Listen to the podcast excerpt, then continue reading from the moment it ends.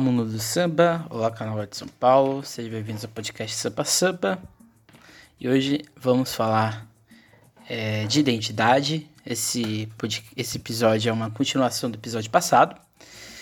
E hoje esse episódio é em homenagem ao seu Catarina, a Dona Esté, Dona Olímpia, Fredericão, Geraldo Filme, Nenê, seu Gabi, Madrionice, Calão do Peruche, entre os outros tantos vários baluartes que construíram a identidade do Carnaval paulistano.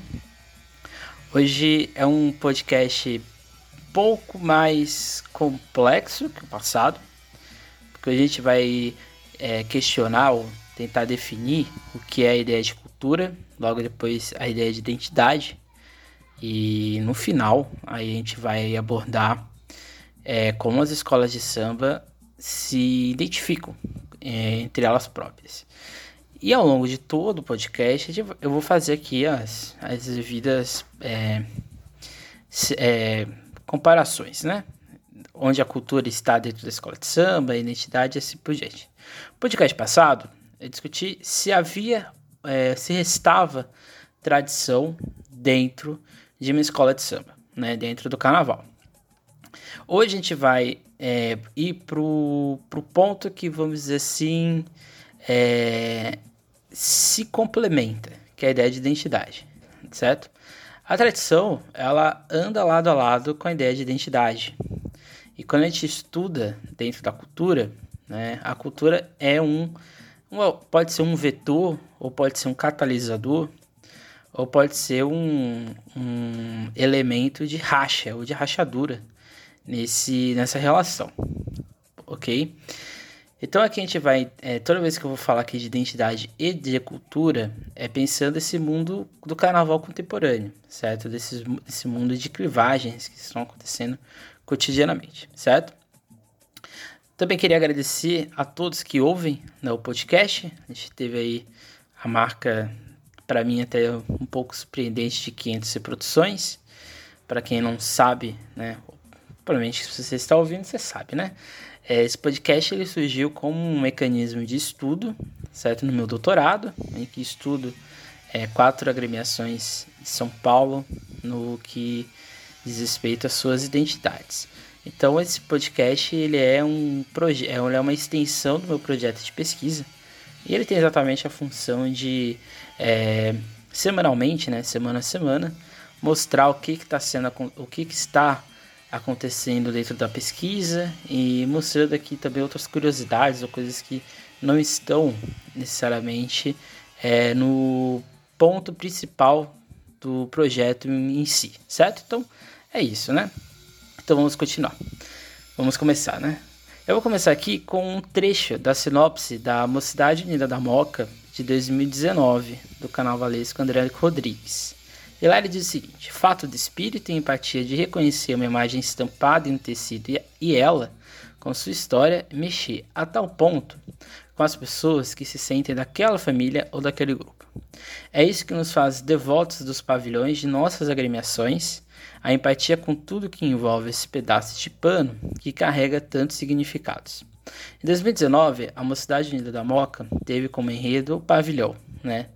Ou vulgarmente dizendo a bandeira, né?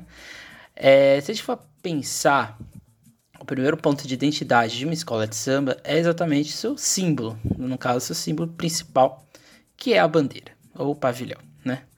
É, o pavilhão, ele se torna um elo de ligação de um coletivo, e aqui vamos pensar a bandeira da Mocidade da Moca, ela é um símbolo que une um coletivo. E dentro deste símbolo existem vários outros aspectos de individualidade.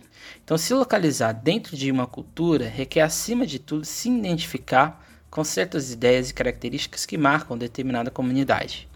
Além disso, a cultura emerge como sendo um refúgio imaginado dentro da sociedade contraditória a qual vivemos, possibilitando que certas identidades possam se manifestar e se empoderar como meio de proteção. A ideia, de, a, a ideia né, a respeito do pavilhão é, passa por duas questões. Né? É, o primeiro ponto aqui, né, é, a Mocidade da Moca poderia fazer um enredo sobre identidade, simplesmente, mas ela escolheu um símbolo que ao falar deste símbolo, ela está falando de todas as outras escolas de samba. Então a gente está falando, quando a gente fala de escola de samba, ou de carnaval de escola de samba, isso aqui é muito bom a gente ter em mente, o carnaval não é encerrado, ele não fica somente na escola de samba. O carnaval ele tem várias outras vertentes, você tem um carnaval de marchinha, você tem um carnaval de bloco, você tem carnaval de trio elétrico, você tem carnaval de frevo, você tem carnaval de maracatu, você tem carnaval de salão. Então você tem vários outros tipos de carnaval. Mas o carnaval em específico desse escola de samba, todas as escolas de samba estão dentro de uma mesma ideia, de um mesmo ponto, que é a escola de samba. Mas são, existem várias diferenciações, existem vários aspectos que formam sua identidade, então, ou seja, o seu coletivo, que se expressam, talvez, né? E aqui pegando um exemplo, talvez é para mim é o melhor de todos, da Moca, da, da Moon, é exatamente pegar a bandeira como um elemento em comunhão em todas as agremiações, não só de São Paulo, mas qualquer agremiação de escola de samba, inclusive qualquer outro bloco carnavalístico, porque quase todo todo bloco de carnaval, toda escola de samba tem a sua representação em estandarte. Então esse é um ponto né, principal. O segundo, motivo, o segundo ponto é exatamente como que é, essas identidades elas se conectam com essa mudança constante, né? No caso aqui, esse contexto globalizado. No podcast passado, eu, é, um dos pontos que eu discuti e eu fiquei insistindo nisso é que a gente não pode achar que porque uma tradição mudou ou porque uma tradição é, se, des, é, se desvinculou do que era, vamos dizer assim, o tradicional de anteriormente, que isso não quer dizer que ela perde os seus aspectos, os seus aspectos tradicionais. E a gente pode dizer o mesmo em questão da identidade. No mundo em constante mudança, igual o nosso, para uma escola de samba manter a identidade que ela teve lá no seu, no seu início, e novamente dizendo, né, quanto mais antiga a escola, mais complexo é entender a sua identidade, essa identidade ela vai mudar, ela vai passar por mudanças, ela vai passar por vários conflitos até ela, se, até ela ficar exatamente estruturada. Então, pensar a ideia de cultura antes de tudo, pensar cada sociedade, grupo, até mesmo cada instituição que possui em sua caracterização aspectos em comum, que os define e que os constrói. Pensando no conceito de ilhas de história do historiador François Torg, o autor pontua, o autor pontua que cada conjunto de indivíduos dentro de cada sociedade possui aspectos variados e diversos de se inserir e de se enxergar em sua própria história. São relações sociais, simbolismos e um passado em comum que fazem com que uma sociedade construa sua paisagem histórica, com um passado próprio, um conceito de memória e, assim, consequentemente, formas de elaboração da sua própria mentalidade de no caso, de sociedade. Isso tudo seriam ilhas de história, ou seja, dentro de uma história e de cultura, você tem diversas visualidades e pensamentos distintos interagindo. Isso também é muito importante, porque dentro dessas ilhas de história, você vai ter é, diversas ideias de identidade. É isso que faz, por exemplo, que uma mesma escola, né, de um mesmo bairro ou de uma mesma região, possua é, diferenças, né? possua caracteres de distinção é, que são próprios. Se a gente for pensar no caso de São Paulo, é o que faz, por exemplo, uma é, Gaviões da Fiel e uma Camisa 12 serem diferentes, mesmo as duas escolas tendo como ponto de origem o Corinthians.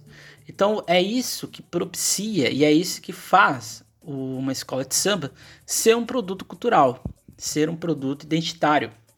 Porque por mais que existam várias similaridades, existem pequenos pontos ali que são distintos.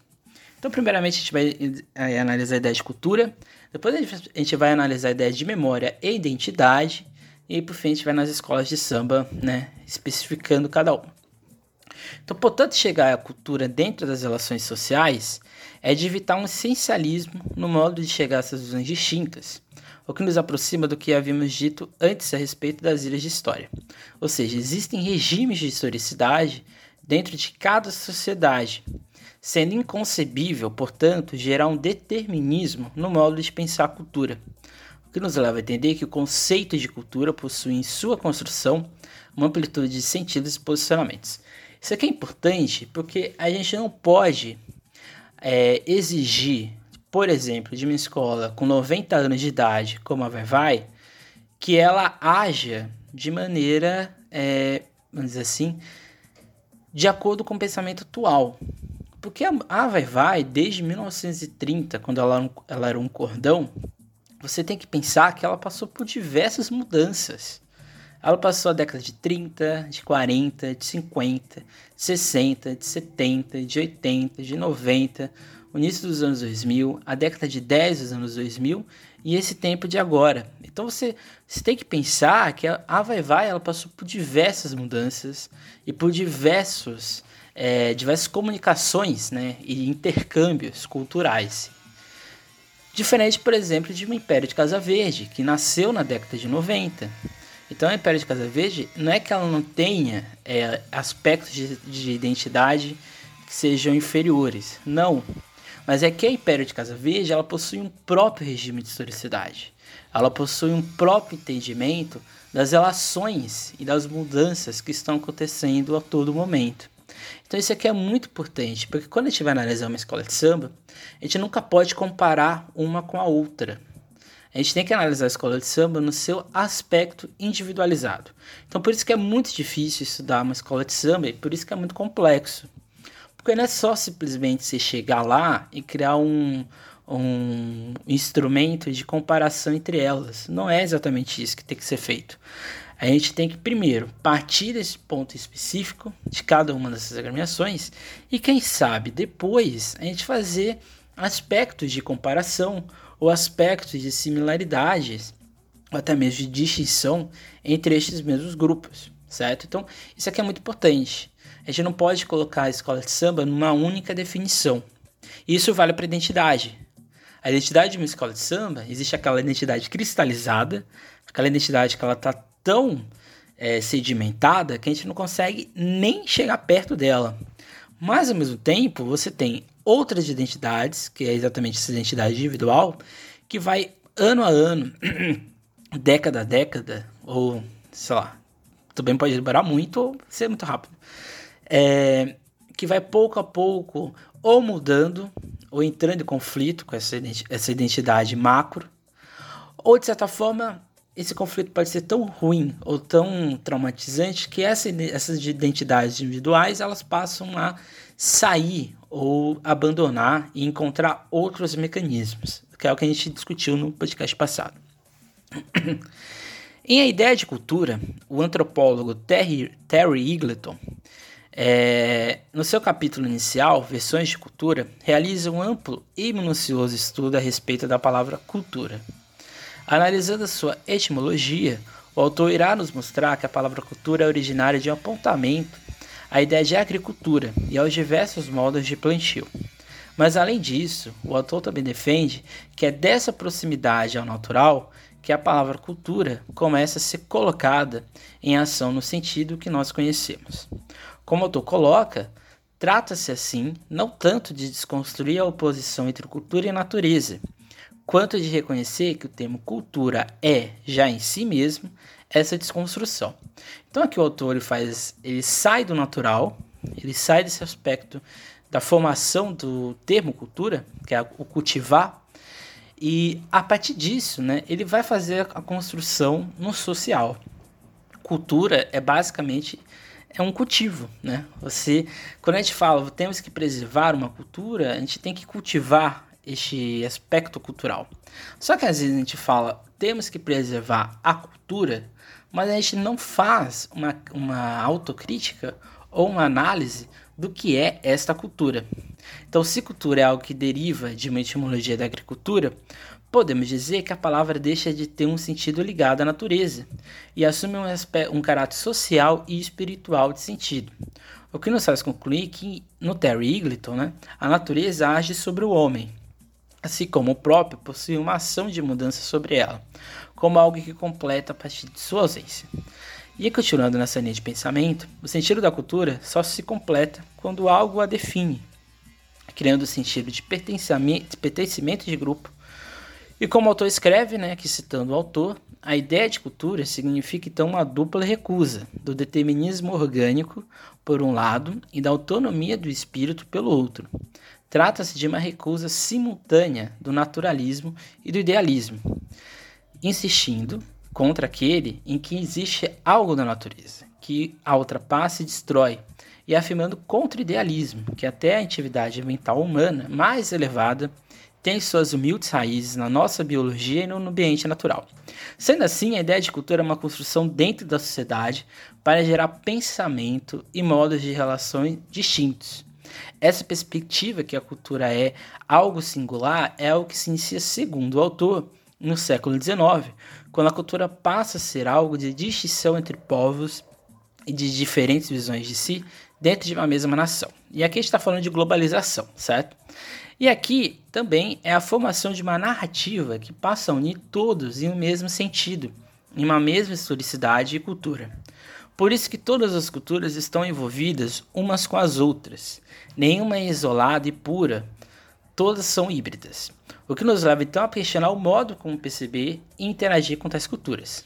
Então, é, o que o Terry Eagleton fala é de certa forma que é, quando esse termo cultura, esse termo de cultivar, ele passa a se integrar com a ideia de nação ou com a ideia de formação é, cultural de, uma, de um grupo enorme, aí a gente está, sim, é, é, como podemos dizer, fazendo ou criando uma cultura. Então, antes de tudo, a cultura ela só existe quando alguém diz que ela é diferente. Então, posso chegar na sua casa e eu vou falar que tem hábitos na sua casa que são estranhos. E isso só vai acontecer porque alguém de fora, ou seja, alguém externo, está analisando esse interno. Então, antes de, tu, antes de mais nada, né, toda cultura, toda identidade é uma invenção. É, não é uma coisa que você criou, é uma coisa que o outro está analisando e está é, evidenciando. Então você pode achar que a cultura é uma coisa que é construída é, em geração em geração, também. Mas antes de mais nada, quando você aglutina tudo isso na ideia de uma cultura nacional, de uma escola de samba, seja lá o que for, é, necessariamente está inventando uma coisa. Por isso que é a invenção da cultura. Já outro, um outro antropólogo, o Gertz, em A Interpretação das Culturas, ele coloca que cada sociedade possui uma cultura em específico, né? E aqui muito parecido com Terry Eagleton, que se liga por meio de teias de sociabilidade, e que para chegar a tal análise temos que passar por uma descrição densa dos fatos. Goethe irá pensar o seu conceito de cultura como uma rede, teia ou emaranhado de significados que o indivíduo possui em sociedade. Não é algo individual, ela se encontra dentro das possibilidades de, em cada grupo. Como o próprio autor define, uma ciência que é imperativa, de ler o próximo, tal qual um livro, né, em uma busca de significados. Então, esse aqui é um outro ponto que você tem que ter em mente, né? Se a cultura ela é uma invenção, se é uma, ela é um, ela é um projeto de um grupo para se identificar ou identificar outros, a gente só consegue fazer ou entender o que é essa cultura quando a gente faz essa análise densa, essa análise específica, se a gente vê, ou a gente analisa esses diversos é, no, essas diversas nuances que existe dentro desta realidade. Por exemplo, quando no meu mestrado eu estudei na Enedion Matilde, eu só consegui ter a dimensão do que era a escola indo até a escola. É, analisando o ensaio, vendo o que estava acontecendo, é, é, analisar as, os contatos existentes, porque só assim a gente consegue ter uma dimensão do que está acontecendo. Então, é um trabalho etnográfico. Quer dizer que você, você, sei lá, você é de do Mato Grosso do Sul e você quer estudar uma escola de samba no Rio de Janeiro ou em São Paulo, quer dizer que você não pode? Pode. Até porque a identidade de uma escola de samba ela se expressa de outras formas. Mas essa análise individualizada local daquele ambiente, que é muito própria da, da antropologia, até mesmo da sociologia, esse tipo de análise enriquece o trabalho e faz o trabalho ganhar um corpo diferenciado. Somente no refletir e no elaborar por meio dessa reflexão é que podemos talvez realizar um trabalho cultural que não seja estruturalista ou genérico de sua análise, que é aquilo que eu apontei. Se a gente criar uma única estrutura ou um modelo de estudar uma escola de samba, a gente pode estar perdendo muita coisa, porque a gente está, na verdade, procurando é, uma única, um único traço de identidade. Esse talvez seja o grande perigo ou o grande desafio nesse ambiente de sambódromo, das luzes, do show, do espetáculo, que a gente pode perder, que a gente vai analisar mais para frente. Volta aqui também com o que a TOG nos indica de, nos indica de regimes de historicidade, em que cada sociedade possui uma linha de história, que lhe é própria e, portanto, não pode partir de determinismos genéricos de definição.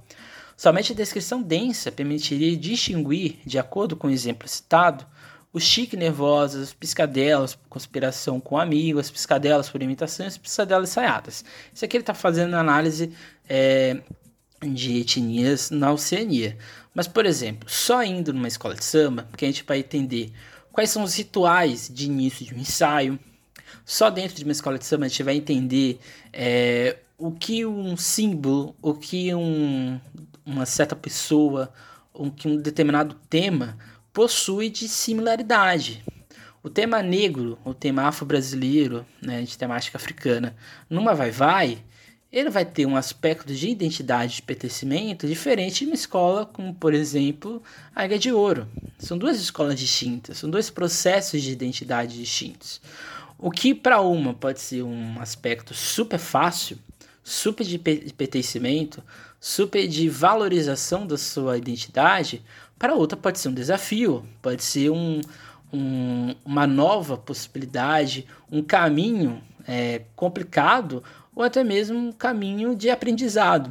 Então isso aqui é muito importante. É só nesses aspectos, né, que são bem semelhantes, bem distintos, que a gente consegue entender é, essa dimensão de uma escola de samba. Por isso que nenhuma escola de samba é igual, mesmo que ela seja vizinha uma da outra. Por exemplo, a Peruche saia na mesma rua da Mocidade Alegre. E as duas são iguais.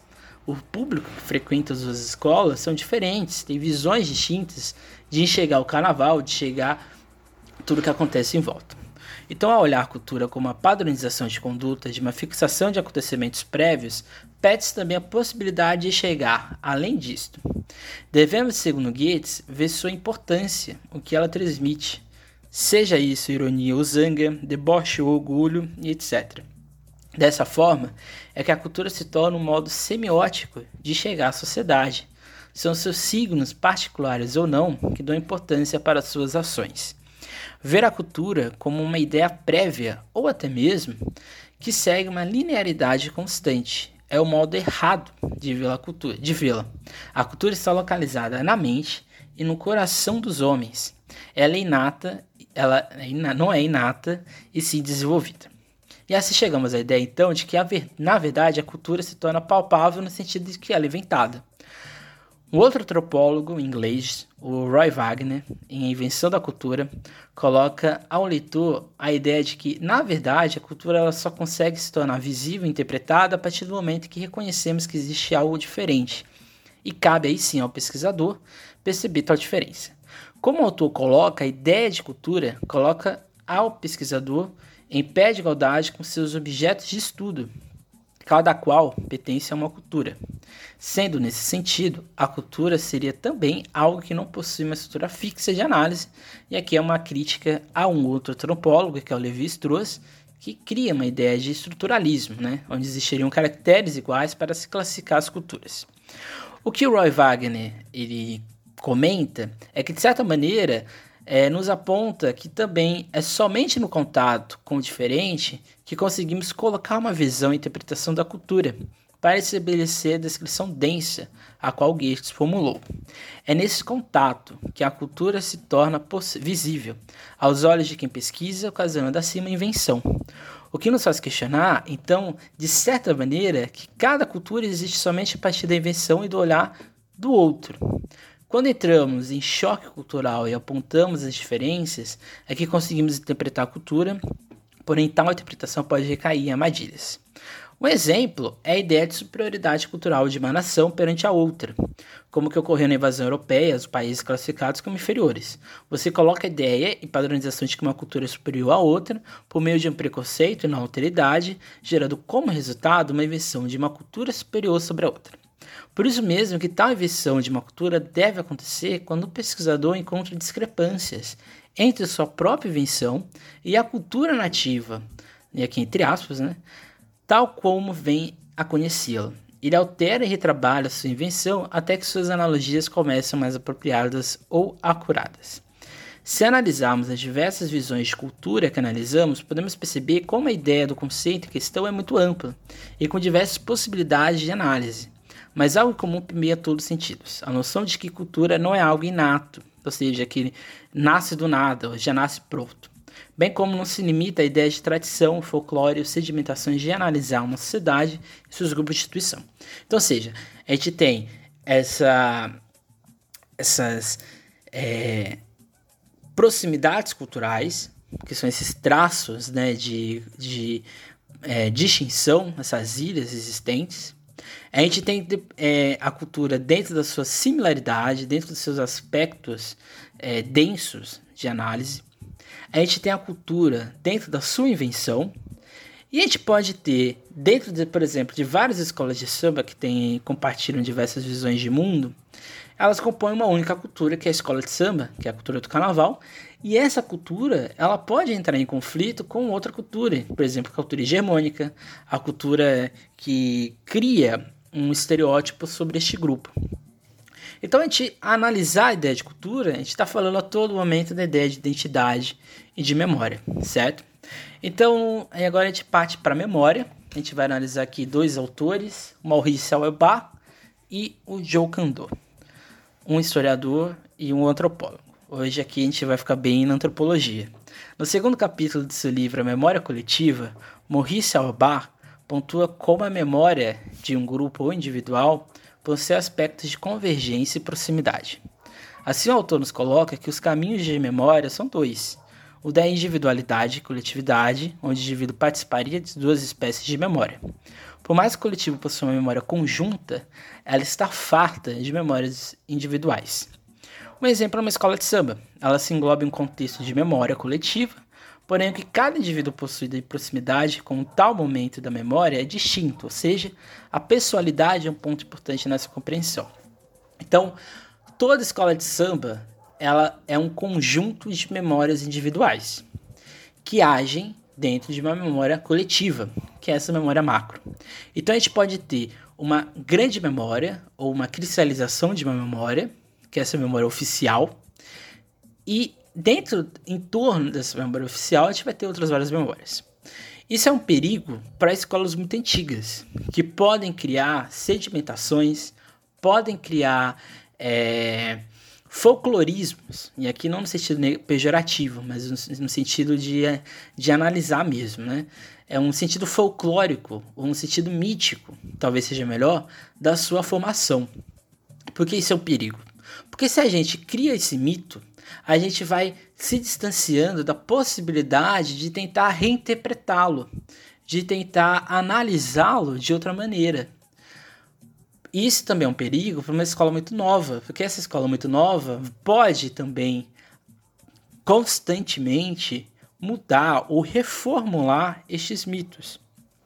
É o que faz, por exemplo, uma escola talvez muito antiga é, dar um restart dentro da sua história e seguir um outro rumo e assim por diante. Então, o que o autor nos faz refletir, refletir é até que ponto tal memória individual de fato é singular. E no campo inverso, na memória coletiva, ou seja, como conseguimos estruturar o contato com o coletivo e em que ponto esse individual é autônomo e não vazio. Esse pensamento se torna basilar, uma vez que tal autonomia do individual pode vir a encontrar mudanças e movimentos de acordo com a necessidade de lembrar dentro de um coletivo. E aqui citando o autor, evolui segundo suas leis e se algumas lembranças de individuais penetram algumas vezes nela, mudando de figura assim que sejam realocadas. A memória fica pueril, sem uma concretude real, fazendo com que memórias construídas por determinados grupos possua maior interferência que o normal. Dessa forma, o que engloba individual é o que o constitui nas suas interações próximas e, portanto, no seu próprio experienciar, e o que é visualizado no campo externo, isolado e fechado, possibilitando criar maior sedimentação à memória. É como se o coletivo fosse um gatilho que invoca lembranças. Se voltarmos ao exemplo do monumento, ou da escola de samba, né? A memória construída nos remete a uma glória, a algo que forma nossa identidade. E nesse caso, individual nem sempre é reativo perante essa construção. Isso ocorre devido ao deslocamento da ótica, quando saímos do campo aberto para o fechado, onde várias influências caminham juntas. O que, que isso tem a ver, né? Por exemplo, a gente pode pegar um Dicile, né? Sei lá, o Dicile de 2005 da Rosas de Ouro, Mar de Rosas. Aquele desfile, ele pode. Ele aconteceu, né? A gente tem ali registros, fotografias, é, o desfile em si, o samba enredo, e as, enfim, né? Isso é um documento, isso é uma fonte, isso é um registro semiótico do que aconteceu. Aí a gente tem aquele desfile. Esse desfile, ele não é uma memória. Ele é também uma memória, mas ele não é uma memória completa, porque ele não fala por si só ele é um registro.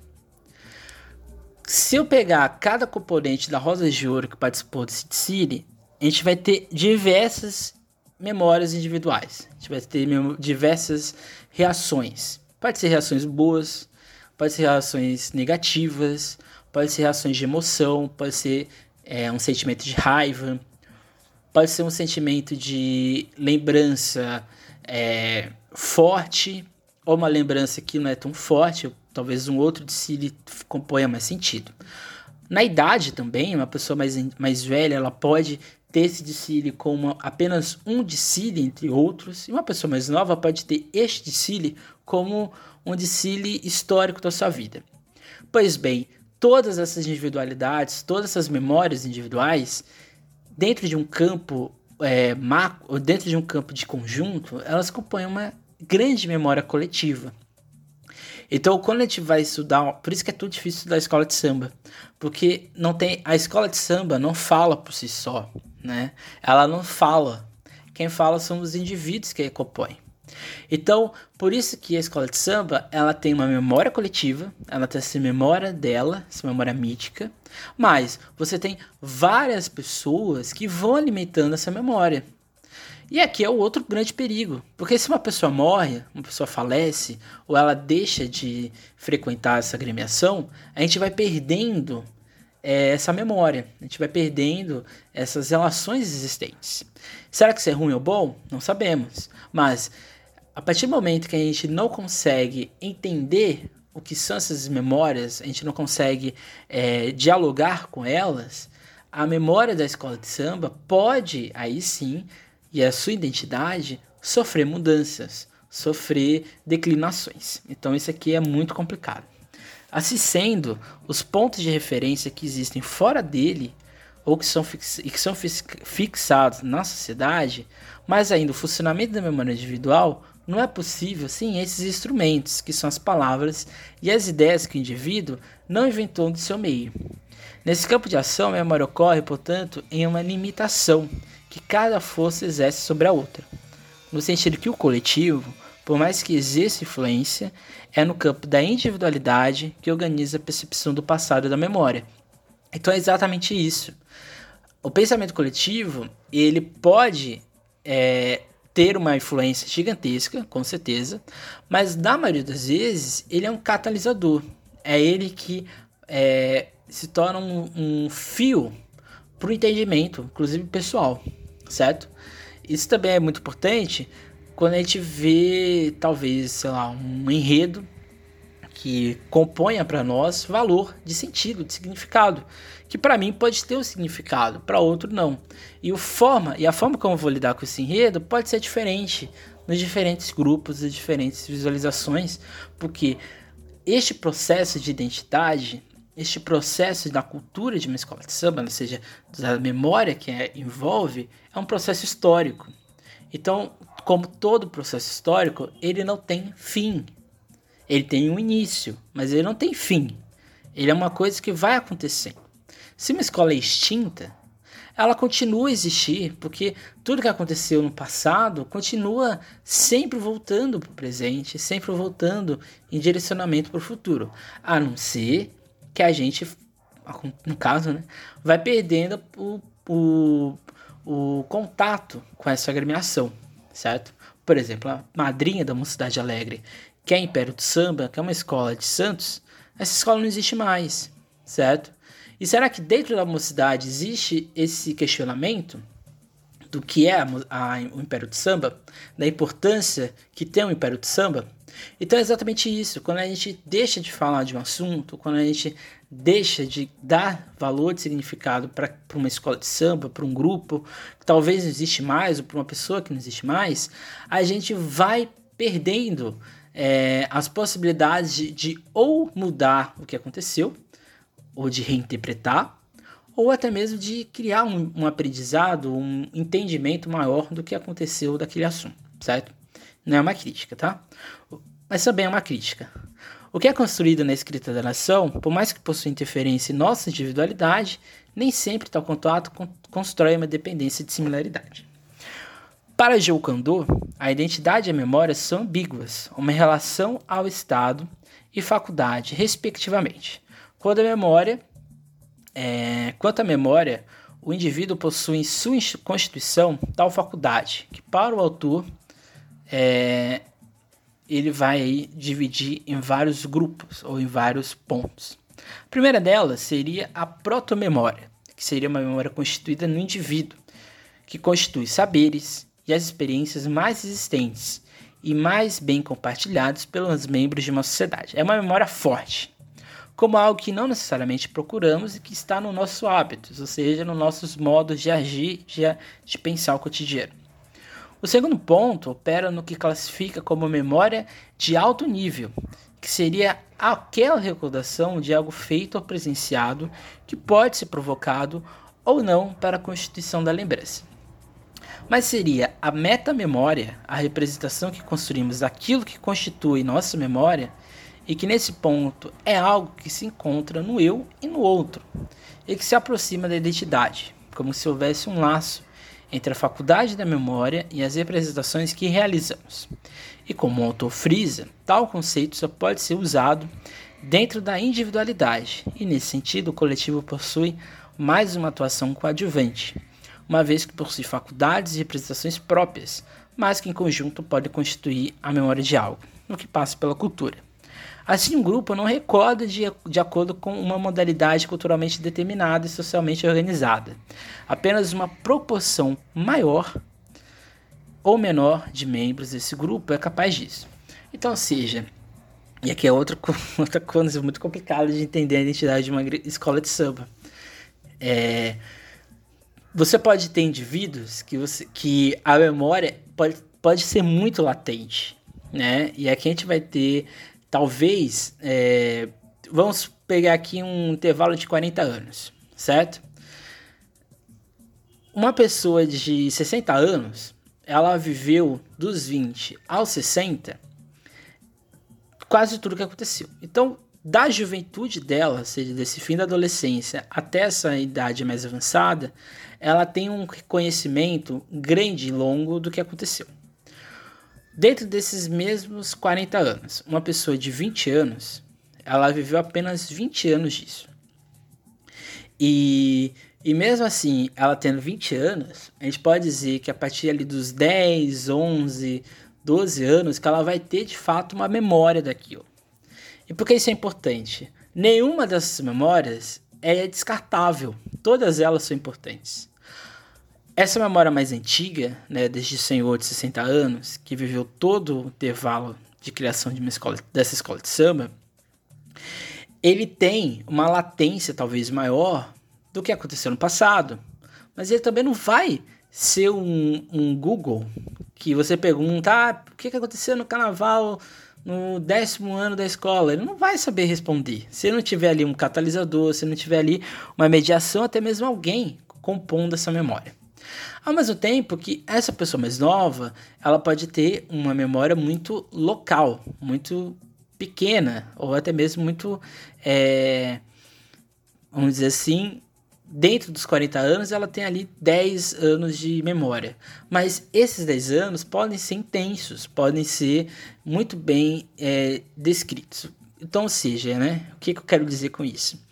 Que esse processo de relação entre memória e identidade é o que faz uma sociedade, é o que faz um grupo, uma escola de samba, ser tão fascinante e tão complexa. Porque são várias intensidades de memória, são várias intensidades de identidade, de pertencimento desse grupo. Então, voltando lá no início, quando essas mesmas pessoas enxergam o pavilhão da escola, elas vão ter várias sensações, vão ter várias lembranças daquele momento, daquele é, pavilhão totalmente aberto. Ela pode lembrar de City, ela pode lembrar de momento, inclusive os dois podem ter o mesmo tipo de, de lembrança de mesmo assunto. Então, dessa maneira, a memória coletiva é a representação que sai do local para o comum a todos, como um rótulo sobre algo que ocasiona uma descrição sobre uma lembrança, o que interfere diretamente na construção de uma identidade local. Por isso mesmo que a identidade se constitui como algo complicado de ser mensurado, como um estado que não conseguimos mensurar. Porém, a composição da identidade se encontra na representação, como algo subjetivo, e sem uma definição, pois é uma ideia de quem sou. Então, por exemplo, se a gente for fazer um trabalho de história oral numa escola de samba, dependendo do direcionamento que eu vou chegar nessa, escola, nessa agremiação, pode ter três pesquisadores, os três vão ter visões diferentes da mesma escola de samba. Mas o cerne, o, o, o ponto principal eu te garanto que vai ser o mesmo. Se eu chegar querendo fazer um trabalho de mestre Salho Ponto Bandeira, uma outra pessoa querer fazer um trabalho da velha guarda e a outra pessoa querer fazer um trabalho da ala das passistas, esses três vão fazer perguntas, vão fazer questionamentos diferentes. Então a gente vai ter um tema, a gente vai ter uma temática distinta. Mas o cerne de tudo, que é aquela agremiação, os aspectos de identidade que acompanham, vão estar presentes nesses três relatos. E no final, você pode perceber que a, o contexto vai ser quase sempre o mesmo, só vai mudar ali a intensidade. Então, dessa maneira, é importante a concepção que a identidade dentro de um coletivo pode ser impróprio, o que mensurar, o que, é, que mensura um coletivo por meio de vários indivíduos. Pode complexizar o termo, pois representar a memória ou identidade de um indivíduo é diferente de mensurar todo um coletivo. Assim, o que temos são aspectos semelhantes que compõem o coletivo, porque, independentemente do individual, há aspectos que possibilitam uma representação e que se manifestam. Porém, dentro dessa realidade, podemos ter uma proto-memória, comum a vários indivíduos, como a representação de heróis, de hinos ou de lugares de memória, ou como o próprio autor pontua, o John Candu, como sendo o núcleo memorial, uma espécie de essência criada e direcionada, que é aquilo que eu disse do, das entrevistas. Mas isso possui um risco, o de mensurar que todos possuem o do valor equivalente ao mesmo assunto, o que torna a identidade cultural coletiva rasa em sua concentração nesse viés. Então, se a gente for procurar, dentro de uma agremiação, só um traço cultural, só um traço, um traço de identidade, que é o que eu acho que aquela escola possui, eu não estou contribuindo com nada. Na verdade, eu estou apenas criando uma essencialização. Estou querendo criar um produto fixo, sendo que não é isso que acontece. Eu costumo dizer que quanto mais a pessoa é, fica com um problema de tentar, de tentar criar a história de uma escola de samba, então ela está indo para o caminho certo. Porque se ela chega numa situação muito simples ou muito objetiva de uma, de uma escola de samba, ela está, na verdade, voltando àquela história mítica, aquela memória única, aquele núcleo que não é rompido. Então é isso que a gente tem que criar na escola de samba. A identidade de uma escola de samba ela é muito complexa. Ela não, a gente não consegue mensurar ela por completo. É um processo que leva anos. Aqui é uma defesa de que tal construção imaginada dessa memória coletiva é complexa e se modifica nas relações, reações e interações sociosituacionais o que elaboram o se pertencer a uma identidade, ou seja, o coletivo mais complexo ainda, em sua representação do, do que uma simples estruturação ou comparação. Outra dificuldade é de querer propor um geral a partir de um singular, no que pode ocasionar, uma generalização do todo. Propor uma memória coletiva se ancora em uma metáfora que tenta alcançar um sentido holístico de um grupo, já que o propor oposto, ou seja, a memória individual, é mais concreta ou datada, e por isso mesmo, até a identidade se torna algo complexo, pois, pois né, por mais que exista um protagonismo, um proto-signo talvez, o que se sedimenta é um coletivo difuso que se insere no individual. Então, de certa forma, é, a perca da memória representa a perca da identidade. Segundo o próprio, né, e aqui já citando é, o próprio Jean Candor, é, somos compostos por ações que existem na individualidade, mesmo com outras ações que nos cercam. O sujeito que se coloca sem memória não se encontra em sua identidade, ou pelo menos em ou caso, né, entre processos de desaparecimento. Nesse caso específico, podemos presumir que no coletivo podemos sentir dois pontos. No coletivo, isso pode denotar um pouco impacto, ou a perca, no caso do individual, de registros, que pode ocasionar um problema de ruptura. São dois campos que não podem se colocar como afastados, e no caso da escola de samba, não há fim, mas pode ocorrer um processo de perca. É, o sociólogo Manuel, Manuel Castor, é, Castells, ele diz que a identidade seria orientada em dois pontos. E aqui outro ponto, né?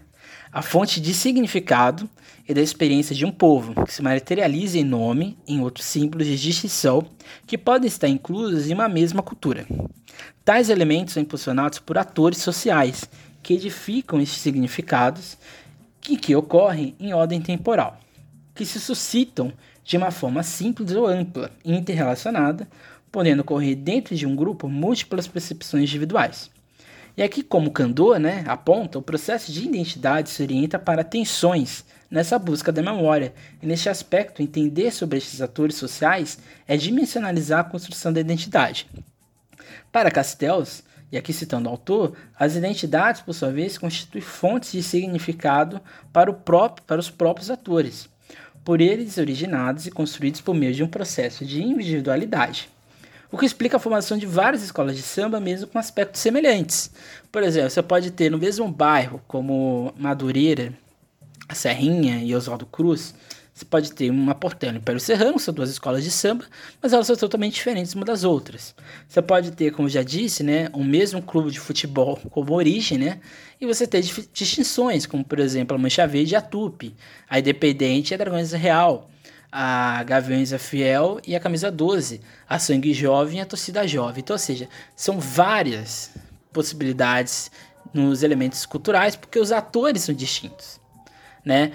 Você analisar o, as memórias do seu Nenê, as memórias do seu Calão, as memórias do seu é, Gabi, são três escolas distintas. Em algum momento, essas memórias vão se intercruzar, tanto a do seu Nenê, como a do seu Calão, como a do seu Gabi. Mas elas são individuais, elas constroem o coletivo que é que estes personagens estão inseridos.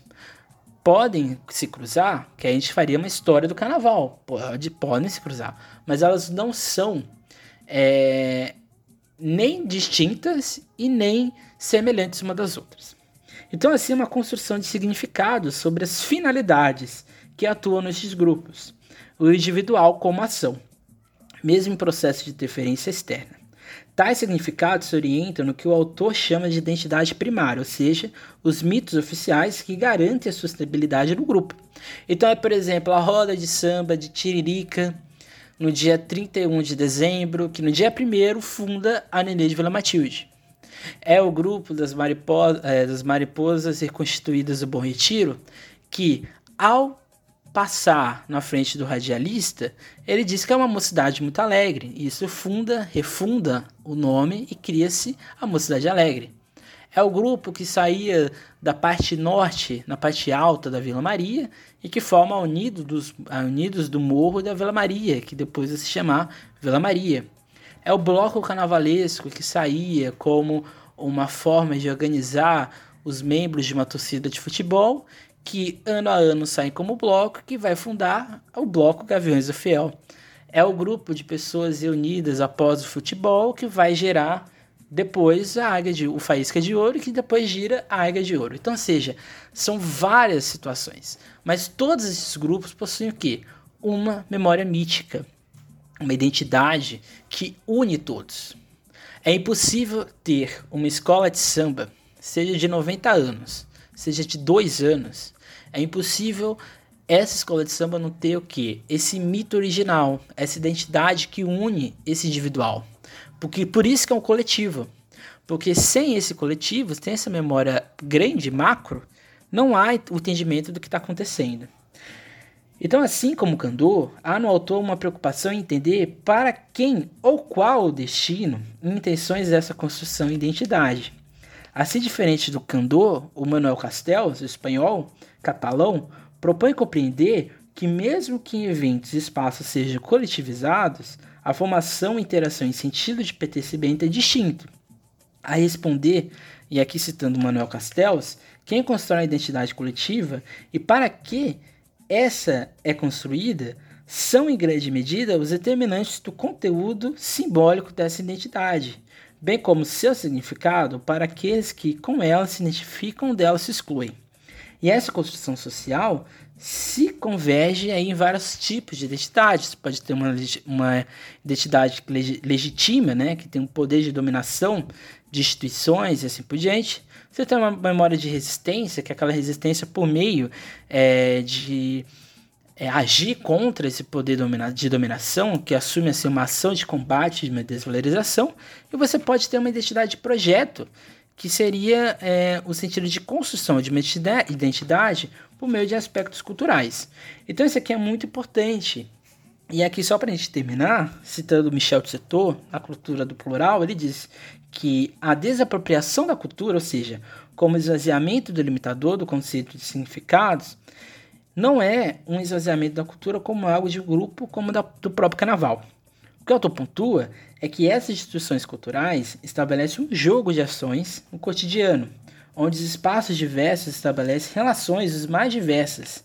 Assim, a cultura, citando o autor, pode ser comparada com essa arte condicionada pelos lugares, regras e dados. Ela é uma proliferação de versões em espaços circunscritos. Sem isso, ficaria complicado os nuances separarem seus múltiplos representantes. Esse aqui é um ponto fundamental, e aqui já cerrando, né? depois esse final, que são as questões do presente.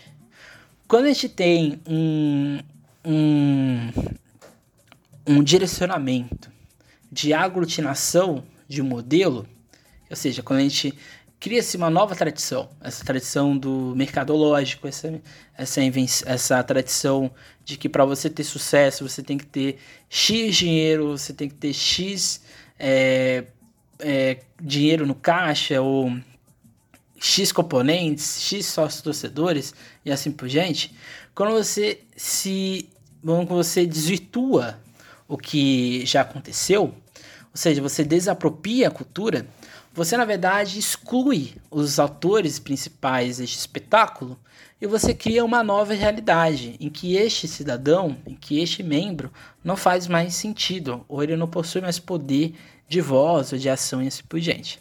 Isso se chama desapropriação cultural. A apropriação cultural é quando um grupo exterior pega elementos dessa cultura e a utiliza sem é, um compre uma compreensão dos seus elementos. A desapropriação cultural é quando a gente tira todos estes atores e colocam outros elementos. Esse é o carnaval moderno. É um carnaval que desapropria a ideia do carnaval. E esse é o grande perigo, se há um processo, um encaminhamento de desapropriação do cultural do carnaval, as identidades individuais dessas agremiações se perdem. Talvez não se percam por completo, mas elas vão adquirindo outro sentido, porque elas vão se readaptando, como sempre, né, é um processo histórico, elas vão se readaptando. O problema é que nessa readaptação você pode perder memórias, você pode perder pessoas, você pode perder é, direcionamentos de agir. Então, o processo de identidade ele está todo momento é, se direcionando para a ideia do esquecimento, que é esse medo de esquecer, é esse medo de não lembrar, é esse medo de se tornar tão mercadológico, tão empresarial, que vai chegar o um momento que as pessoas vão se perguntar da onde eu vim, ou de onde eu vim, ou por que eu estou aqui. E esse é o esquecimento. Quando a escola de samba prioriza tanto mercadológico se prioriza tanto o presente em direcionamento para o futuro e não olha para o seu passado, ela perde sua identidade. Isso acontece com todas as escolas de samba de São Paulo, sem exceção.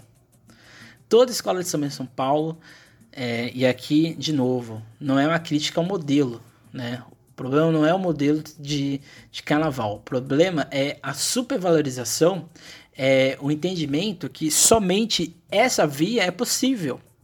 Mas será que a gente não pode criar uma é, manter essa via, mas mantendo também essas identidades, mantendo a valorização destes personagens tão importantes para cada uma dessas escolas? Fica a questão. Porque a, a, é, a velha guarda, ela hoje, principalmente a escola de samba, possui um papel tão secundário. Por que ela tem que estar escondida no carro? Por que ela não pode estar na pista? E mesmo assim, quando ela está na pista, por que ela tem que vir atrás do carro gigantesco com várias pessoas e ela simplesmente fica apagada? Por que ela das baianas não possui um protagonismo? Por que não se ouve essas pessoas mais velhas como antigamente? Isso aqui, toda escola de samba é assim. Pode ter exceções? Podem, mas dificilmente esses, esses personagens possuem destaque. Né? E esse é o grande problema. Que é exatamente a questão da tradição. A identidade está a todo momento se, se relacionando com a ideia de tradição. De novo, tradição pode ser bom ou ruim, assim como identidade. Você manter uma única identidade é um problema, mas o problema também ocorre se você não consegue entender qual é essa identidade.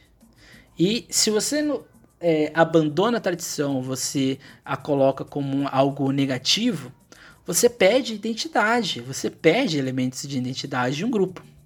O que chega a outro ponto que talvez seja principal, que são as mudanças no tempo. Ou seja, principalmente com o sambódromo, a gente tem uma mudança a todo momento, constantemente, é, de, do que é o Tsiri, do que são os quesitos, do que são estes atores né, que o Manuel Castells fala. Quando esses atores vão perdendo a sua caracterização original, pode correr-se o risco de perder-se essas identidades, de perder é, esses elementos que são fundamentais numa escola de samba.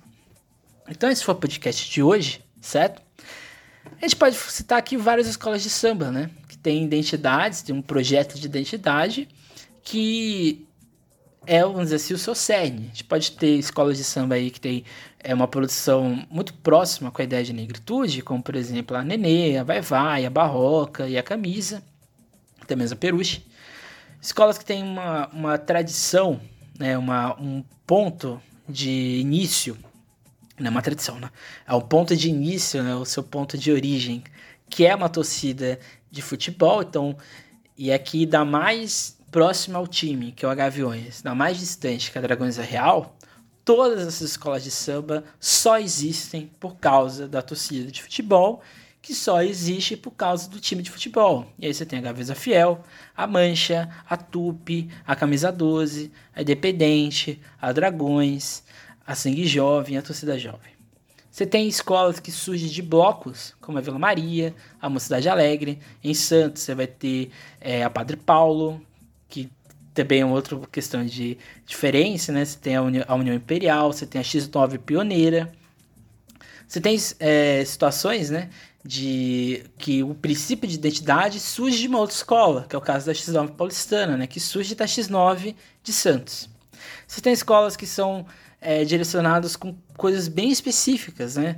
Ou às vezes no encontro, como a Rosa de Ouro, que ali surge seu processo de identidade. Escolas que surgem relacionadas a futebol, como a Águia de Ouro, a Colorado e a própria Vai Vai. Tem escolas que se reestruturam, dão um restart na sua história, na sua identidade e constroem um outro caminho, como a Tatuapé e a Mocidade Linda da Moca. E você tem escolas que constroem suas identidades de pontos distintos, como Imperador, de manifestações e a Dom Bosco da igreja. Então esse é o ponto principal. Esse foi o podcast de hoje, um pouco longo, mas necessário. Podcast que vem a gente vai falar da série Próximo Carnaval, que a gente vai analisar o enredo e o samba também da Independente Tricolor. É isso. Não deixe de seguir a gente no Instagram e Emerson Carnaval SP. Isso. E também está no Facebook, lá você vai ter fotos, cards e assim por diante. É isso. Até mais e tchau.